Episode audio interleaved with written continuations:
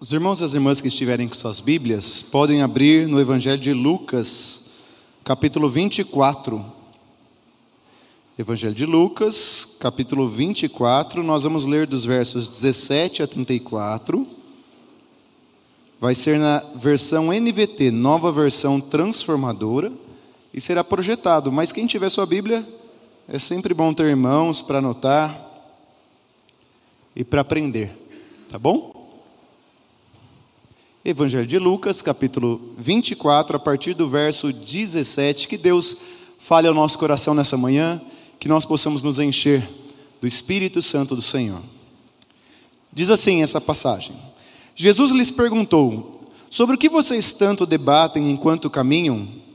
Eles pararam com o rosto entristecido. Então um deles, chamado Cleopas, respondeu: Você deve ser a única pessoa em Jerusalém que não sabe das coisas que aconteceram lá nos últimos dias. Que coisas? perguntou Jesus. As coisas que aconteceram com Jesus de Nazaré, responderam eles. Ele era um profeta de palavras e ações poderosas aos olhos de Deus e de todo o povo. Mas os principais sacerdotes e outros líderes religiosos o entregaram para que fosse condenado à morte e o crucificaram. Tínhamos esperança que ele fosse aquele que resgataria Israel. Isso tudo aconteceu há três dias. Algumas das mulheres de nosso grupo foram até seu túmulo hoje bem cedo e voltaram contando uma história surpreendente. Disseram que o corpo havia sumido e que viram anjos que lhe disseram que Jesus estava vivo. Alguns homens de nosso grupo correram até lá para ver e, de fato, tudo estava como as mulheres disseram, mas não o viram. Então Jesus lhes disse: como vocês são tolos, como custam entender que e que os profetas registraram nas Escrituras? Não percebem que era necessário que o Cristo sofresse essas coisas antes de entrar em sua glória? Então, Jesus os conduziu por todos os escritos de Moisés e dos profetas, explicando, guarde bem essa palavra, explicando o que as Escrituras diziam a respeito dele. Aproximando-se de Emaús, o destino deles, Jesus fez como quem seguiria a viagem, mas eles insistiram: Fique conosco até noite, porque já é tarde. E Jesus foi para casa com eles. Quando estavam à mesa, ele tomou o pão e o abençoou, depois o partiu e disse e lhes deu. Então os olhos deles foram abertos e o reconheceram. Nesse momento ele desapareceu. Disseram um ao outro: não ardia o nosso coração quando ele falava conosco no caminho e nos explicava as Escrituras? E na mesma hora levantaram-se e voltaram para Jerusalém. Ali encontraram os onze discípulos e os outros que estavam reunidos com eles, que lhes disseram: É verdade que o Senhor ressuscitou, ele apareceu a Pedro. Palavras do Senhor. Amém?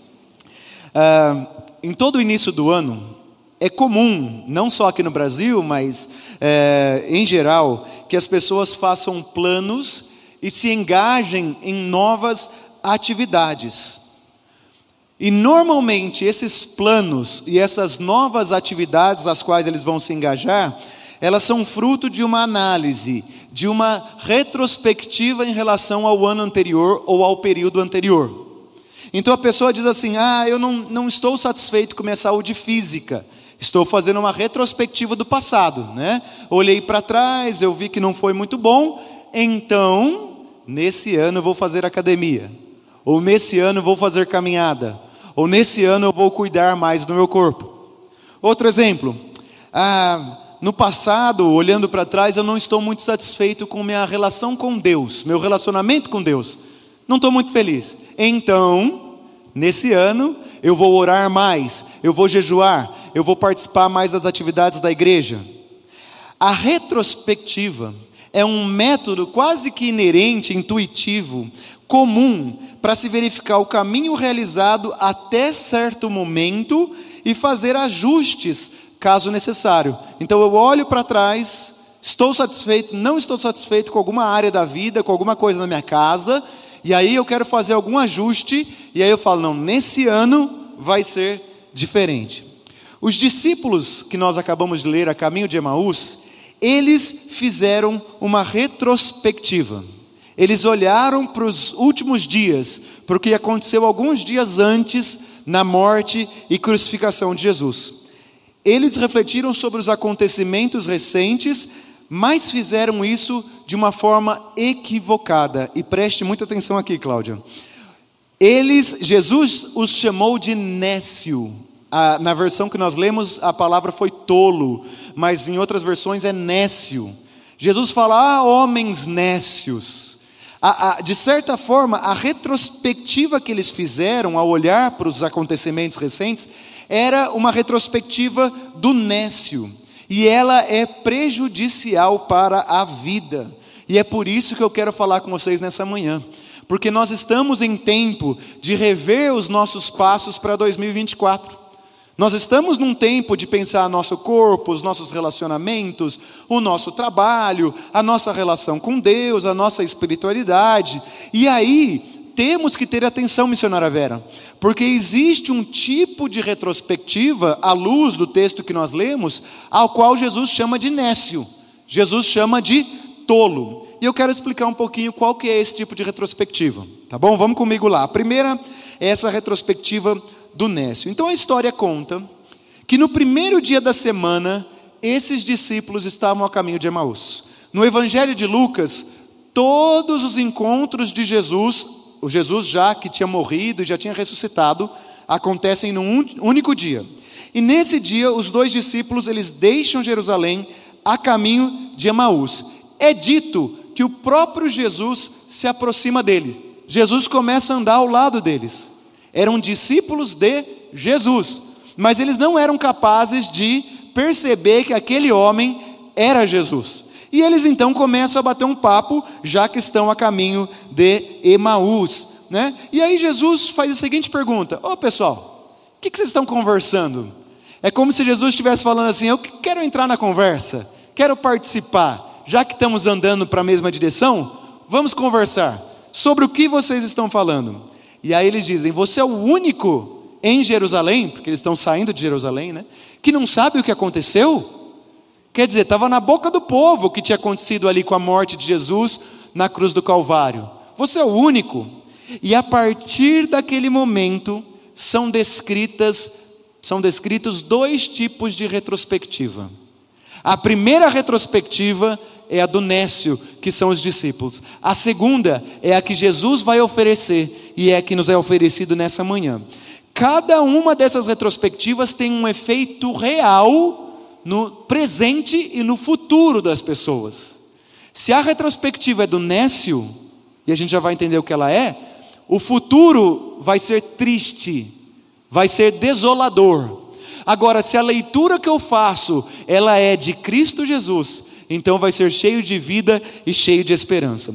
Os dois discípulos eles fazem uma retrospectiva com a mentalidade do nécio, e eles estavam fadados a seguir um caminho não iluminado, um caminho não iluminado por Jesus. Aí eu não sei de você, mas em 2024 eu quero seguir um caminho iluminado por Jesus. Eu não quero ir num caminho de escuridão, eu quero ir num caminho da luz.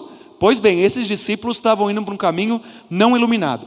Mas, pastor, o que, que é o nécio? O que, que é o tolo para que eu não caia nessa, não tropece nesse caminho? Segundo as Sagradas Escrituras, o nécio é aquele que não leva em conta a presença e a ação de Deus no mundo. Eu vou repetir: o nécio, hoje também, é aquele que, ao olhar para a vida e fazer planos para o futuro, não leva em conta a presença de Jesus e a luz de Jesus no mundo. Ah, pastor, mas aonde eu posso ver isso? Salmo 14, 1 diz assim: Disse o nécio no seu coração: Não há Deus. O que, que sai da boca de um nécio? Não há Deus. Tem mais, o Senhor, ele exorta o povo quanto ao pecado desse nécio, em Jeremias. Jeremias capítulo 4, verso 22 diz assim: o meu povo é nécio, não me conhecem, não há Deus, disse o salmista. Jeremias, a boca é de Deus, usando Jeremias, diz: O meu povo é nécio porque não me conhece. E ele continua, o Jeremias: São filhos ignorantes, são filhos. Veja, os discípulos são filhos, mas ignorantes, não entendidos, sábios para fazer o mal. Então o nécio é aquele que não se lembra de Deus, não reconhece Deus na sua história, na sua trajetória, no que você viveu em 2023, em 2022, que não é capaz de ver os sinais da graça de Deus, de falar para qualquer um: olha, Deus fez isso na minha vida, eu sei que Deus está me conduzindo por esse caminho. O nécio não se lembra de Deus, não reconhece Deus em sua trajetória, ou pior, nem conhece a Deus o nécio é alguém que não está comprometido com Deus. Mas tem mais. Jeremias capítulo 9, verso 3 a 6, Deus diz assim: Porque de mal em mal procederam, não me conheceram, a sua morada está no meio do engano, assim, por muito enganadores, não quiseram me conhecer. Eu não sei de você, mas um medo que muitas vezes eu tenho é de estar sendo enganado, sabe? Enganado, enganado por mim mesmo, de estar andando num caminho de engano. E é isso que ele está dizendo aqui, Djalma. Ele está dizendo: olha, vocês são nécios, discípulos a caminho de Emaús. Vocês não estão considerando o fator principal quando vocês olham para a morte de Cristo na cruz do Calvário, que é o próprio Cristo. O nécio, ele se esqueceu de Deus em sua vida. Então, quando Jesus começa a caminhar com esses dois discípulos, ele chama eles de nécios. É como se Jesus estivesse dizendo: quando vocês olham para a morte do Cristo, não estão levando em consideração a ação e a presença de Deus na história do povo de Israel.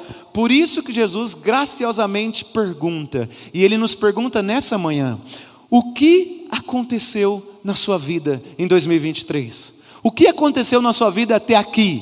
E aí os discípulos de Emaús disseram assim, abre aspas, você não sabe o que aconteceu com Jesus de Nazaré? Ele era um profeta, olha a retrospectiva deles. Ele era um profeta, poderoso em palavras e obras diante de Deus e de todo o povo. Os chefes dos sacerdotes e as nossas autoridades o entregaram para ser condenado à morte e o crucificaram. Maria Alice, qual que é o erro aqui desses discípulos? Eles veem Jesus como mais um profeta.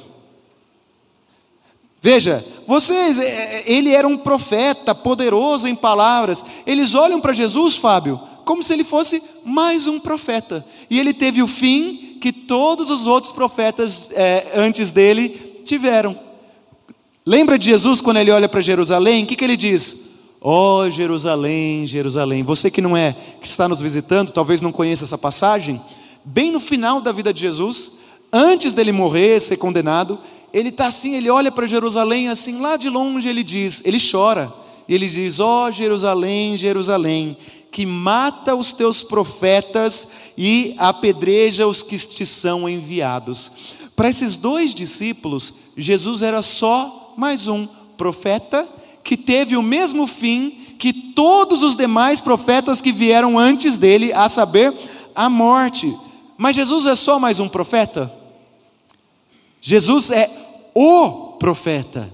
Lembra aquela parábola que conta que o dono da, da, da, da vinha, ele se afastou e deixou lá as pessoas para trabalhar, e aí eles não estavam trabalhando, ele vai enviando pessoas para falar, vão trabalhar, vão trabalhar, e eles maltratam esses enviados, até que o dono da vinha manda o próprio filho, e eles matam o filho do dono da vinha? Pois bem, o que Jesus está fazendo aqui é: abra o olho, esse não é mais um profeta, esse é o Filho de Deus enviado pelo Pai para proclamar a salvação. Ele não é mais um que teve o fim, ele não é mais um que se levantou e morreu, ele é o Filho do Deus vivo, o próprio Deus. Qual que é o efeito de uma retrospectiva de nécio ou de tolo, que o nécio é aquele que diz não a Deus, é aquele que não conhece a Deus. Eu vou destacar três efeitos nessa passagem que nós lemos, tá bom? Primeiro efeito é que eles ficam tristes. Quando você faz uma leitura da sua vida a partir do material do mundo, a sua leitura de vida é triste. O texto diz: eles pararam com os rostos entristecidos. Quando eu olho para um mesmo fato, veja, daqui a pouquinho eles vão estar felizes, daqui a pouquinho. O que, que mudou só nessa conversa de Jesus? o coração deles ardia. A presença de Jesus que avivou o coração deles e que se revelou a eles. O que mudou é que eles deixaram de ficar tristes. Num primeiro momento, quando eu olho para a vida, para as minhas lutas, para a doença, para os desafios profissionais, para tudo aquilo lá, a tendência é ficar triste se eu não me estar bem fundamentado em Cristo Jesus. A segunda característica que a gente pode ver é que eles ficam sem esperança. É dito, e nós esperávamos que era Ele que ia trazer a, a salvação a Israel. A gente tinha esperança que era Jesus, parecia que era Ele, mas não era Ele. Por quê? Porque eles não estavam avivados, não tinham recebido a revelação do alto. E aí eles ficam sem esperança. Nós tínhamos a esperança, portanto não temos mais. Por isso estamos voltando para Emaús. Por isso estou voltando para minha vida. E terceira característica, eles se tornam incrédulos. Olha, cá entre nós, irmãos e irmãs, eu acho um absurdo quando eu leio esse texto e vejo eles falando isso. Mas às vezes a gente vive, João Vitor, esse absurdo. Olha que absurdo. Algumas das mulheres entre nós deram um susto hoje. As mulheres são aquelas que tinham ido ao túmulo, Maria Madalena. Elas falaram que o corpo não estava mais lá, que um anjo apareceu. Falaram para eles. E eles não conseguem acreditar na palavra dessas mulheres. Não é só isso, ele continua. Alguns dos nossos companheiros foram ao sepulcro e encontraram tudo exatamente como as mulheres tinham dito, mas não o viram. Olha isso, Mateus. As mulheres vão, elas vêm. Eles, eles não dão moral para a fala da mulher, porque naquela época, eu já preguei sobre isso no ano passado, a voz da mulher naquele contexto não tem valor legal. Não dá para confiar na voz da mulher, isso é naquela cultura. Pois bem, não bastasse isso, vão os discípulos. Quem que foi o primeiro que foi correndo lá? Lembra? Pedro. Aí Pedro volta. É verdade. Eles escutaram isso antes de ir embora para Emaús. Eles não foram embora de Emaús antes do testemunho das mulheres e dos homens.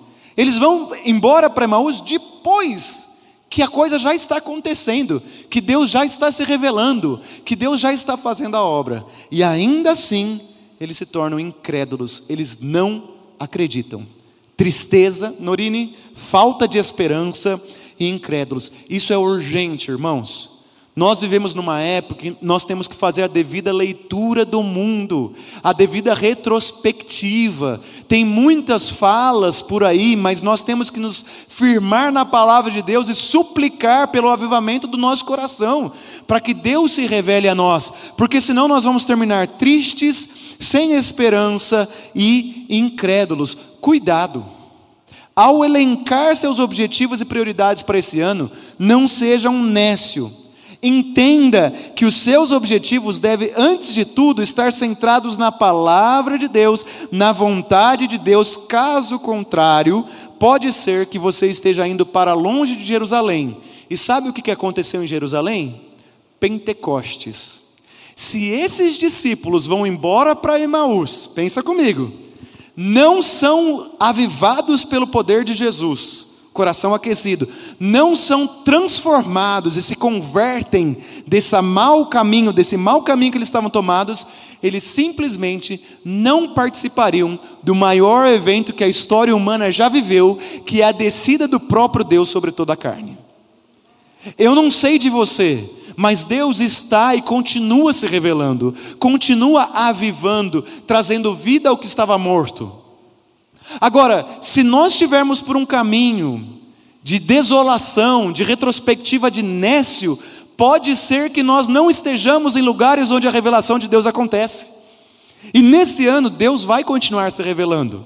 E eu preciso desesperadamente da revelação dEle, para que eu tome consciência dos meus pecados, para que eu tome consciência dos meus maus caminhos, para que eu possa me estar com o poder do Espírito para servi-lo como um bom pastor.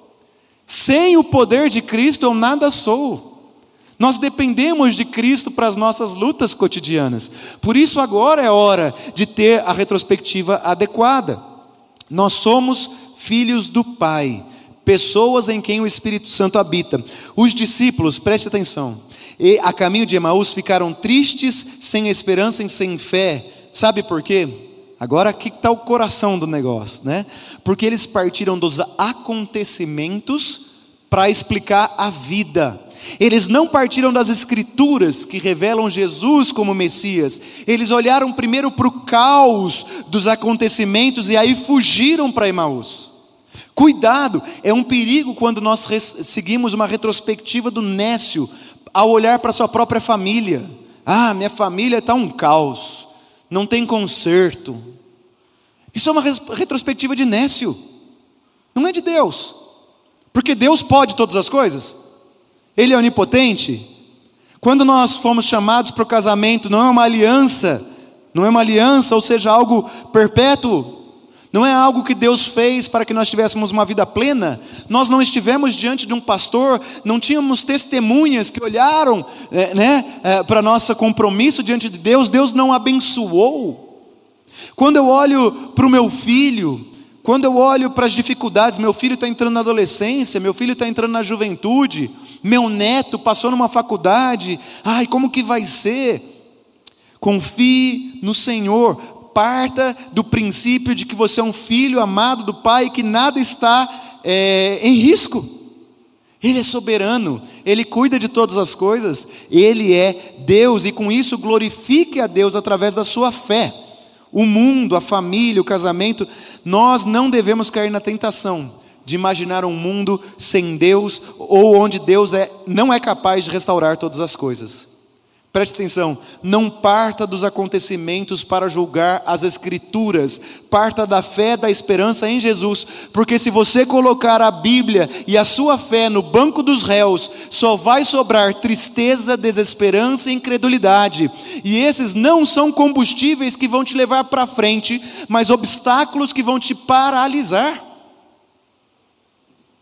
Eu, quando assumo novos desafios na caminhada, como esse nesse ano e outros tantos, uh, humanamente o meu corpo está em tremor, temor e tremor diante de Deus. Eu reconheço a minha pequenez. Quando eu vou ver os, os vou estudar avivalistas, eu vou estudar pregadores, eles nunca se sentiam capazes, porque de fato nós somos incapazes. De fato, nós não somos capazes de resolver todas as situações. Mas quando eu me coloco no devido lugar, e tenho a devida leitura, e trago o Deus que é capaz para a minha história, aí eu ando sobre as águas, eu me movo no, no, sobrenatural, porque daí o Espírito de Deus que habita em mim vai fazer a obra.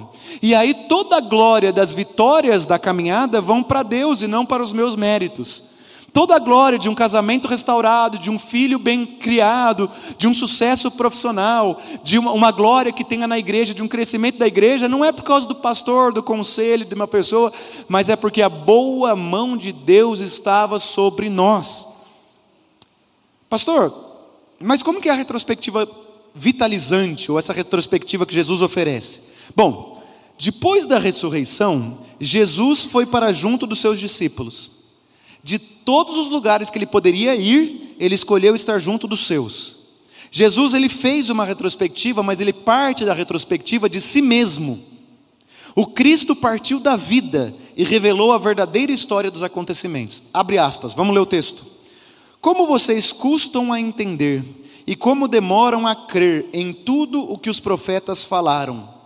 Não deveria o Cristo sofrer estas coisas para entrar na sua glória? E começando por Moisés e todo, começando por onde?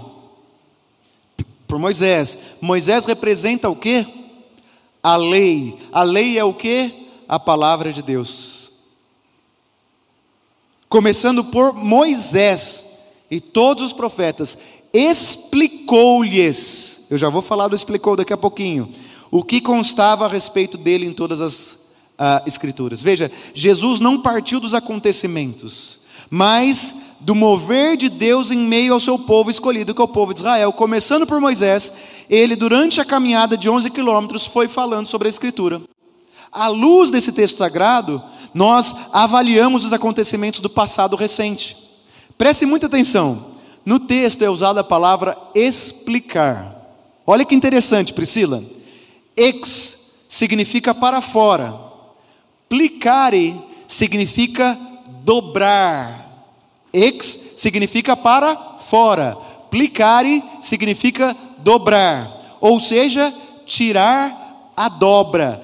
Esticar a história, tirando as dobras. Jesus tira a dobra dos acontecimentos a partir da iluminação da palavra, para que eles pudessem ver nas dobras dos acontecimentos o que não estava visível num primeiro momento, que era a presença de Deus.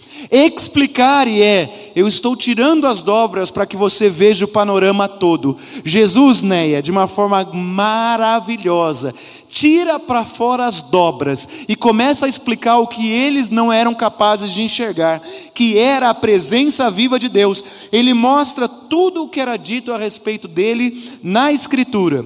E o que, que acontece depois?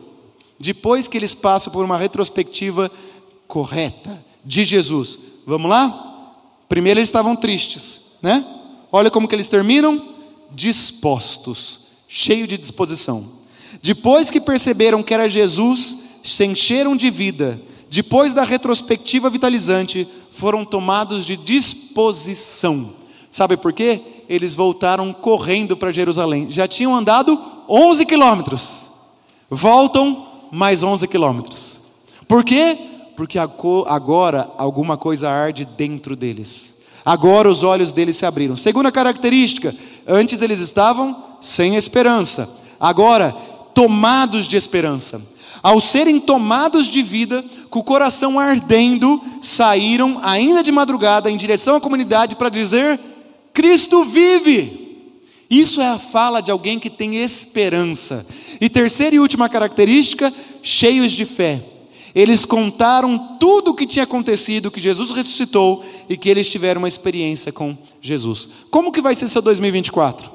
Triste, sem esperança, sem fé ou cheio de disposição, cheio de esperança e com fé? Para isso acontecer, só acontece se Deus se revelar a você. Marilis, é Deus quem vai te agraciar com essa perspectiva essa retrospectiva vitalizante e não essa retrospectiva do Nécio. Nós nascemos de novo e nós somos chamados a ter a mente de Cristo, não a nossa mente terrena. Portanto, a partir de Cristo, avalie a sua vida. O principal assunto na sua vida, na sua família, não deve ser outra coisa senão Jesus Cristo e o que Ele está fazendo na sua vida. Por isso, eu quero te dar uma dica, Sônia. Em vez de perguntar assim, como que eu estou? Como que está a minha vida? Pergunte o seguinte: como Jesus Cristo está se movendo na minha vida? Uma coisa, Paula, é você falar assim: ah, eu estou me sentindo, não estou me sentindo bem, eu estou triste, eu estou com raiva, eu estou decepcionado. Isso é uma coisa. Outra coisa é eu falar assim: o que, que Jesus está fazendo na minha vida agora? Eu hoje tenho olhado para minha família e eu estou me perguntando o que, que Jesus está fazendo na minha família agora. E eu consigo, né, ver coisas que Deus está fazendo. É, essa semana eu vi a Mariana lendo com a, com a Catarina um livro isso me encheu de alegria. As duas falando coisas. E aí eu comecei a perceber algumas coisas na Catarina que estão mudando no humor dela, no temperamento dela. Coisas que ela não tinha antes, ela está passando a ter. Ela vai completar 10 anos agora em abril. E aí, eu olhei para minha esposa, lendo a palavra com a minha filha, presbítero Marcos, eu descansei. Eu descansei, porque eu vi Jesus se manifestando na minha casa. Eu vi ele cuidando de todos os detalhes. Tem coisas que vão mudar na minha filha esse ano. Eu não tenho a mínima dúvida. Nem sei se eu estou preparado para isso. Na verdade, eu acho que não, Bruno. Mas o Espírito de Deus vai trabalhar comigo, porque eu tenho olhos para ver, a partir da fé, que Deus é o Senhor da minha casa que Ele não vai me desamparar nunca. Aí eu olho para o meu filho, mudanças que está acontecendo nele, no meu caçulinha. Aí eu olho para mim mesmo e falo: eu não vou ter fôlego. Esse menino de três anos corre muito. É trocar fralda, agora está saindo da fralda. Agora está saindo da fralda. Mas daí é pior, né? Porque os irmãos sabem o que, que acontece quando começa a pôr cuequinha, né?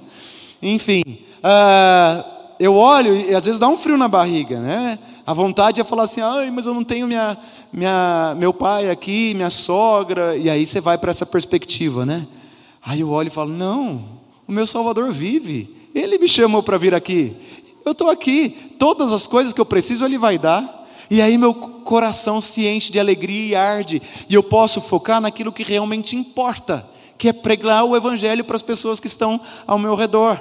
E aí o meu coração arde, não mais porque eu estou apegado a mim, mas ao Senhor Jesus Cristo de Nazaré. Certa vez um pastor, ele viajava num campo para pregar a palavra de Jesus. E estava muito calor, então ele ficou debaixo de uma mangueira. E ah, o, o, público dele, o alvo dele eram camponeses, caboclos, senhoras, bem humildes, de pouco conhecimento acadêmico, assim, né? Não tinham faculdade, nada. E ele estava pregando justamente essa passagem dos discípulos a caminho de Emaús. E ele vai pregando, vai falando sobre os discípulos, sobre a chegada de Jesus, e de repente Jesus desaparece. E ele queria interagir, ele percebeu, Rocha, que o pessoal não estava com ele. Ô oh, pessoal, Onde que vocês acham que Jesus foi? Ele desapareceu, né? É um mistério, ninguém sabe. Aí um dos caboclos levanta a mão e fala assim, mas como mistério? Jesus saiu ali do meio e passou a morar no coração deles. Aí o pregador parou assim, ele falou: É isso mesmo. Jesus deixou de estar ali visível e passa a viver dentro de cada um deles. Por isso o coração ardia, por isso eles tinham palavra de poder, por isso quando eles chegam naquele cenáculo e falam assim: Jesus vive, é o poder do Espírito se manifestando e aquelas pessoas sendo tomadas não por um convencimento, mas por uma realidade da presença de Jesus. Por isso que quando nós temos a retrospectiva de Jesus, tendo Jesus nas entrelinhas, nas dobras e vendo os acontecimentos, nós teremos saúde e saúde plena. Você deseja a esperança, você deseja a fé, você deseja uma vida plena na presença do Senhor? Então permita que Jesus se revele a você e avive o teu coração. A irmã Marília, aqui da igreja, é, gentilmente me deu alguns livros que eram do pai dela, né? E é uma, uma, preciosidade, né? Eu não sei de você, mas quando a gente compra coisa usada, tem gente que gosta disso, né? Sabe que tem uma história por trás. Eu me senti honrado de ter um livro que eu sei que o pai dela leu. E ela, não sei se foi, se foi intencional ou não, ela me deu um livro é, chamado Avivamento, do Dr. Martin Lloyd Jones. É, o Dr. Martin Lloyd Jones foi ministro na capela de Westminster, em Londres. Ele é calvinista né, por mais de 30 anos. É, e nesse livro, ele fala sobre o que é ser avivado, o que é estar cheio da presença de Deus. Ele diz que todo mover do espírito só começa quando a pessoa reconhece a sua impotência e fica estarrecida diante do pecado. Dr. Martin Lloyd Jones ele vai dizer que o avivamento ele acontece quando a pessoa ela consegue olhar para si e falar eu sou impotente. É totalmente calvinista, né? A total depravação. É quando ele olha para si e fala: se não for por Jesus, se não for por Deus, eu não vou sair desse buraco onde eu estou. E ele fala que em todo o processo de avivamento na história, desde Pentecostes, é, é uma pessoa, não tem às vezes música de fundo, não tem nada acontecendo, é uma pessoa que o Espírito se revela a ela e ela começa a tomar consciência do pecado. E ela começa a tomar consciência da, da, da, da mazela da vida dela. E essa pessoa vai ficando incomodada. E ela chora, e, ela, e aí tem várias manifestações que podem acontecer, mas ele vai ficando estarrecido, ele não quer aquilo, e ele começa a clamar, e ele tem certeza que só vai acontecer uma mudança se Deus se revelar de uma forma poderosa. Não adianta a capacidade dele, ele deixa de lado toda a retrospectiva de Nécio. Não adianta a capacidade, os recursos, nem os talentos que ele tem. Se o espírito não se mover, nada vai acontecer. Quando eu conversei com o pastor Matias sobre a temporada dele aqui em Curitiba, na década de 90, eu falei, pastor, houve um crescimento significativo na década de 90 na igreja, o que, que aconteceu? Aí ele fala assim, Paulo, eu lembro que naquela época a gente orava muito. A gente orava muito. Aí eu fiquei pensando, eu falei, olha que interessante. A oração, ela é um canal do próprio Deus, em que nós vamos tomando consciência das verdades de Deus e vamos nos arrependendo diante do Senhor. Então, à medida que eu vou confessando e clamando por Deus, os cristãos têm os seus olhos abertos, e isso de fato é urgente é urgente. O que acontece ali não é um convencimento de Deus, mas é o coração que arde e os olhos que se abrem. Veja, no verso 16, os olhos deles estão impedidos de reconhecer a Jesus. No verso 31, os olhos deles se abrem. No verso 25, eles são tardos de coração ou de coração frio. No verso 32, não ardia o nosso coração enquanto nos expunha as Escrituras? É, eu, como pastor, esse ano, eu quero buscar a presença de Deus, e eu quero olhar para os acontecimentos passados na minha vida, na igreja, a partir da leitura de Deus, que é uma leitura que não causa tristeza, não causa desesperança, não causa falta de fé. Pelo contrário, causa disposição, esperança e enche-nos de fé. Nesse momento, e a gente está indo para o final, olhe bem para a sua vida, para a sua caminhada. Você tem andado com fé? Você é capaz de olhar para as circunstâncias e dar glórias a Deus em todos e qualquer situação? Você é capaz de olhar da perspectiva de Jesus? Se não, eu te convido a buscar ao Senhor e pedir por ele por um avivamento ou por um reavivamento e pedir por ele despertamento espiritual para que a gente possa ter compreensão, possa conclamar ao Senhor, para que quando a obra do Senhor aconteça, nós possamos dar toda a honra e toda a glória a ele. Eu, nós, como igreja, temos alguns objetivos mensuráveis que foram elencados. Entre eles, nós queremos ter, e eu vou falar aqui de púlpito, nós queremos ter sete novas células nesse ano passar de 15 para 22. Estou certo na matemática, né? 7. É, se eu olhar para o passado, ou olhar para o presente, ou olhar para a minha capacidade, é quase impossível. Se eu for, quem gosta de estatística, né? Vai olhar as estatísticas e fala: olha, tudo indica que isso não vai acontecer. O C.S. Lewis ele tem um livro que se chama Milagres. E ele fala que milagre é quando Deus ele por sua imensa graça, ele vem e se manifesta e desafia as estatísticas. Né? Falando de púlpito, é, humanamente falando, uau, que desafio, Brunão. É? A minha vontade é entusiasmar todo mundo. Vamos lá, vai ser massa, vai dar certo, Juninho. Conto com você e tal. Não adianta.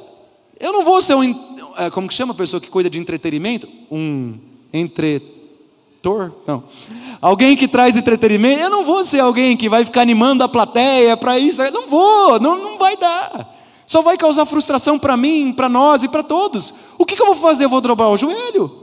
E eu vou falar, Senhor, é o seguinte: o conselho se reuniu. Nós conversamos como grupo, equipe pastoral. Nós conversamos como liderança. E veio no nosso coração esse desafio, Elsie. Pai, eis-me aqui e usa-me a mim. E aí ele faz a obra. Se a gente reconhecer que é só Ele, por Ele e para Ele, que Ele está presente, que tudo que aconteceu, acontece e acontecerá, nada foge do controle dEle, da soberania dEle, que mesmo a morte na cruz do Calvário já estava esperada e é plano salvífico. Então, Ivani, eu posso olhar para as contas financeiras, eu estou falando da Ivani porque ela é tesoureira, tá? E eu posso falar assim: está tudo bem. Claro que eu vou ser prudente. É claro que eu vou ser cuidadoso, é claro que eu vou ser transparente, é claro que eu vou fazer o meu melhor, mas a minha real fé está no Senhor. Ele conhece as minhas necessidades. E quando a gente começa a compartilhar isso um com os outros, na célula, no discipulado, é, é, nos ministérios, nas amizades, esse fervor do Espírito, esse aquecimento, ele vai sendo contagiante. Foi isso que aconteceu em Pentecostes. Mesmo as pessoas que não faziam parte do grupo de discípulos começam a ouvir a palavra na sua própria língua, e elas começam a ser tomadas por uma coragem que não existe, por uma força que não é humana, por uma capacidade de ver que é sobrenatural caminhando pelo Senhor. E aí eles saem. E aí o apóstolo Paulo, que era alguém que tinha prazer na morte, é convertido. E ele, junto com Barnabé, com Silas, com João Marcos, com Timóteo, com Tito, ele vai. E esse grupo pequeno, insignificante, vai tomando conta da Ásia Menor, vai chegando à Europa, e o Evangelho vai sendo proclamado, e pessoas vão conhecendo a verdade entre as dobras da história, e entregando a vida a Cristo Jesus. E um dia eles atravessam o barco e chegam à América, e o Cristo Jesus se revela a nós. E aonde esse Evangelho vai até Jesus voltar, a gente não sabe, mas nós somos este canal da glória de Deus, como vasos de barros que o somos. Você crê? Você crê que esse amor ele pode ser contagiante também na sua casa, no seu trabalho, no seu negócio. Você crê que esse poder de Deus pode transformar a tua história? Porque se você não crê, ore, peça para que Deus avive a tua vida, porque por conta não vai conseguir. E esse ano, nós da equipe pastoral não seremos, é, eu não achei a palavra, pessoa que cuida de entretenimento, não seremos, não seremos porque o ofício dos apóstolos era orar e pregar. Nós vamos orar e pregar. Como que vai ser o final do ano? Está gravado, eu não sei. Depois a gente volta a assistir no final do ano. Vamos atingir a, as 22 células? Em nome de Jesus pela fé. Porque Hebreus 11.1 diz que a fé é a certeza daquilo que se espera. Né? Como vai se dar, eu não sei. Então eu quero conclamar a igreja nesse ano. Para que a gente tenha a retrospectiva adequada. Para que a gente possa não ter tristeza nem desesperança, nem falta de fé, mas que nós tenhamos alegria, não porque nós somos capazes, merecedores, mas porque Jesus está andando ao nosso lado e Ele está se revelando a nós, e Ele está explicando, explicare, tirando as dobras, que isso aconteça nas nossas vidas. Os discípulos olharam para a história da morte de Jesus e a partir do próprio Jesus puderam encontrá-lo em lugares que não eram óbvios para todos. Hoje, nós somos os discípulos e discípulas de Jesus. Pedro já morreu, Tiago já morreu, Maria Madalena já morreu, Maria, mãe de Jesus, já morreu. Mas hoje tem a Vera, tem a Bruna, tem a Sônia, tem o Marcos, tem o Nelson, os discípulos de Jesus nos dias de hoje. Olhe para a sua vida a partir de Cristo, não como nécios. Perceba a história nas dobras do acontecimentos enxergue o mover de Deus em sua história. Eu quero convidar o Rocha, se ele puder só fazer um fundo musical, Rocha. É, nós vamos ter um tempo agora para falar com Jesus enquanto o Rocha toca aqui. Só um fundinho bem curtinho, são poucos minutos. Fale com Deus, hoje é o último domingo de janeiro. Você que é líder de ministério, domingo que vem é largada. Fala, Jesus, essa palavra aí está me levando a dizer que é só por você que o Belas vai ser uma benção que missões vai ser uma benção. Vamos falar com Jesus agora? Vamos orar? Fala com Deus. Feche teus olhos. Depois de um ou dois minutos, eu vou eu vou concluir com a benção.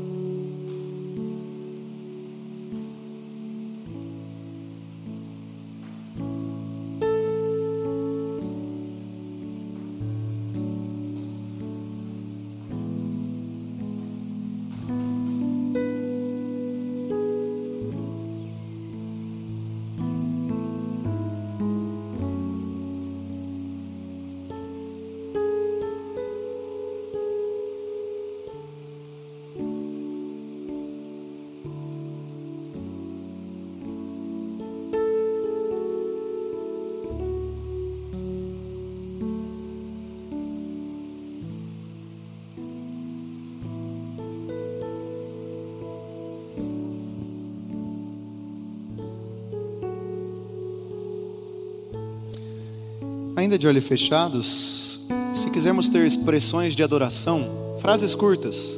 Senhor, eu te louvo pela vida. Eu quero abrir a toda a igreja para que assim o faça, quem quiser fazer. Frases curtas de agradecimento a Deus pela palavra e pelo ano que se passou. Só fale um pouco alto para que a gente possa escutar.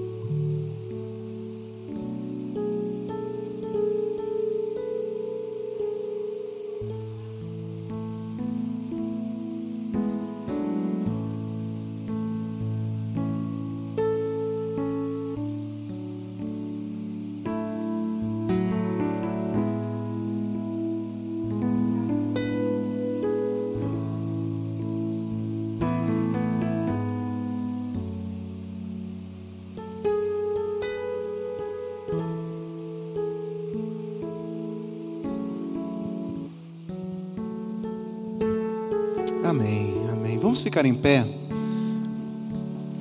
Você que quiser vir à frente, por algum pedido especial que Deus tocou no teu coração, pode vir ficar aqui à frente. Nós vamos fazer a oração final e orar, impetrar a. Então, nesse momento, eu quero convidar quem sentiu o desejo de vir à frente, por um pedido especial, por um motivo de, de intercessão, por alguém, algo que Deus tocou no teu coração durante o culto hoje você quer colocar diante do altar dele. Quero te convidar a vir à frente.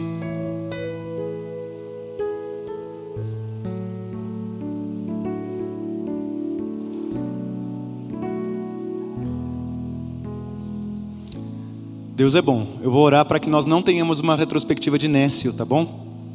Para que a gente tenha uma retrospectiva de Jesus. Que a gente tenha olhos para ver e ouvidos para ouvir o que Deus tem. Deus é bom. Você que veio à frente, confie no Senhor. Ele é o nosso Deus. Ele é soberano, ele pode todas as coisas. Ele conhece o teu coração, conhece o motivo pelo qual você está colocando diante de Deus e Ele te ouve e Ele está próximo. Que nós possamos receber a dádiva do alto, assim como aqueles discípulos em Amaús receberam, do coração aquecido e os olhos abertos. Pai, em nome de Jesus, Senhor, nós não queremos ser nécios, nós declaramos nesta manhã. Nós não queremos ser tolos, nós não queremos, ó Pai, mas nós também reconhecemos diante do Senhor que se o Senhor não abrir os nossos olhos e não aquecer o nosso coração, nós não saberemos, ó Pai, o caminho a seguir. Nós precisamos da tua luz, da luz da tua palavra. Pai bondoso, em nome de Jesus, esteja com esses irmãos e irmãs que estão aqui à frente, que deram esse passo de fé. Esteja também com aqueles que ficaram nos seus bancos, ó Pai, que também têm os seus desafios e sonhos. Igualmente olha para eles. Ó Pai, que a tua graça possa estar sobre a vida de cada um deles. Que o Senhor possa abençoar a vida de cada um deles, as suas casas, as suas famílias, e que este motivo pelo qual eles vêm à frente, que eles colocam diante do teu altar, que o Senhor possa soprar aos ouvidos deles e sussurrar, dizendo: Está tudo bem. O Senhor é o Deus, não andeis ansiosos por coisa alguma. Buscai, pois, em primeiro lugar o reino de Deus e todas as outras coisas vos serão concedidas. Ó Pai, nós somos tua igreja, temos desafios e nós confiamos no Senhor. Obrigado por essa palavra lida, proclamada. Obrigado, ó Pai, porque o Senhor se revelou aos discípulos e continua se revelando hoje. Abençoa a tua igreja. Esteja com aqueles que estão sofrendo com saúde, motivos de saúde. Aqueles que estão em casa, que estão doentes, que não conseguem sair da cama. Esteja com aqueles que sofrem com questões emocionais e psíquicas, ó Pai em nome de Jesus, ó Pai, esteja com aqueles que estão procurando um emprego, que estão desempregados e que têm necessidades e compromissos, ó Pai. Esteja com aqueles que estão preocupados com os filhos, os netos, ah, na qual fase eles estejam, Senhor. Esteja com aqueles, ó Pai, que têm situações que ainda não foram tratadas, não foram curadas, não foram colocadas diante do teu altar. Ó Pai, que nesse ano o Senhor nos dê oportunidades para ter conversas francas com o Senhor Jesus e para que Jesus nos explique, explique, tire as dobras para que nós possamos entender a Tua presença. Fortalece a tua igreja como o Senhor tem fortalecido aqui. E que nós possamos, ó Pai, ter um ano de bênçãos na tua presença, abençoando aos outros. E que ao longo desse ano, de conversa em conversa, nós possamos estar contagiados pelo Teu Espírito, Pai. Não pelo entusiasmo de um, alguém que faz entretenimento, não com a força de uma palavra de convencimento, mas pelo poder do Teu Espírito. Levanta a Tua igreja, nós pedimos em nome de Jesus. Amém. E que a bênção do Senhor Deus Pai, Deus Filho e Deus Espírito Santo, que o amor do Pai, que a graça preciosa de Jesus, as consolações do Espírito estejam com você, iluminando os teus caminhos e com todos os cristãos e cristãs espalhados pela face da terra, hoje e para sempre. Amém e amém. Deus abençoe. Vamos para frente. Deus está conosco. Amém.